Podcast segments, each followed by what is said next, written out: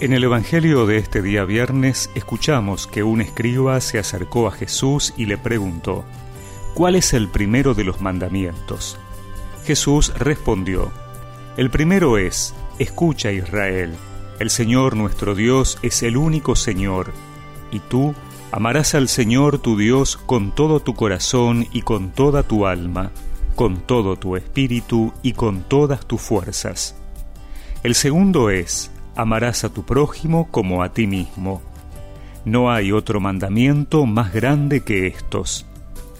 El escriba le dijo, Muy bien, maestro, tienes razón al decir que hay un solo Dios y no hay otro más que Él, y que amarlo con todo el corazón, con toda la inteligencia y con todas las fuerzas, y amar al prójimo como a sí mismo, vale más que todos los holocaustos y todos los sacrificios.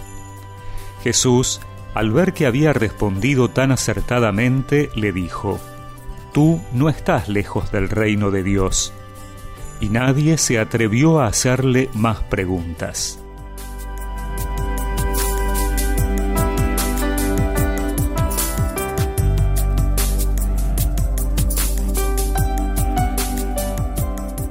El escriba solo preguntaba por un mandamiento. Jesús le responde con dos. El amor es esencial en el Evangelio y en nuestra vida de fe. Es la buena nueva que mi vida toda debería estar proclamando. Hablar del amor puede llevarnos a quedarnos en palabras bonitas, románticas. Incluso no siempre precisamos bien a qué hacemos referencia cuando hablamos del amor cristiano. En cambio, el amor es bien concreto y tiene destinatarios concretos a los que debo manifestarlo con acciones que validen nuestras palabras.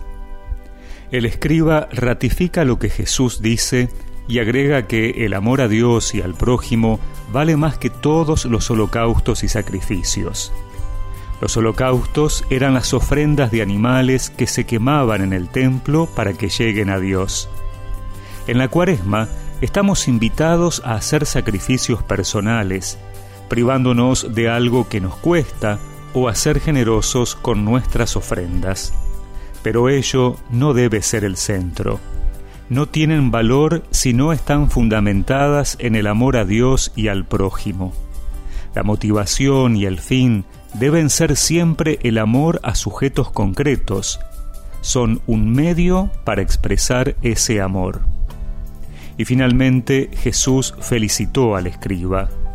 Qué bueno que en nuestras conversaciones también sepamos reconocer los aciertos en las intervenciones de los otros para valorarlos y estimularlos.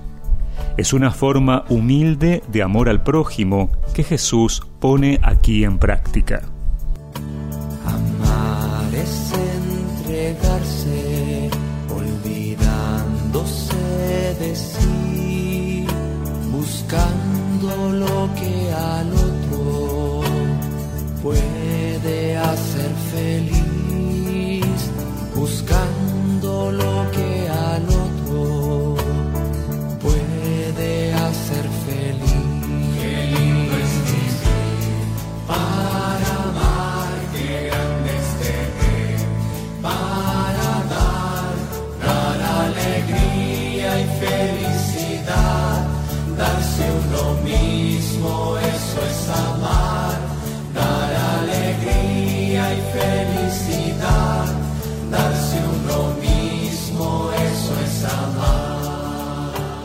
Y recemos juntos esta oración.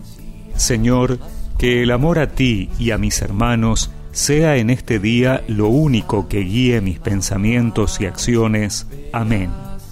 Y que la bendición de Dios Todopoderoso, del Padre, del Hijo y del Espíritu Santo los acompañe siempre.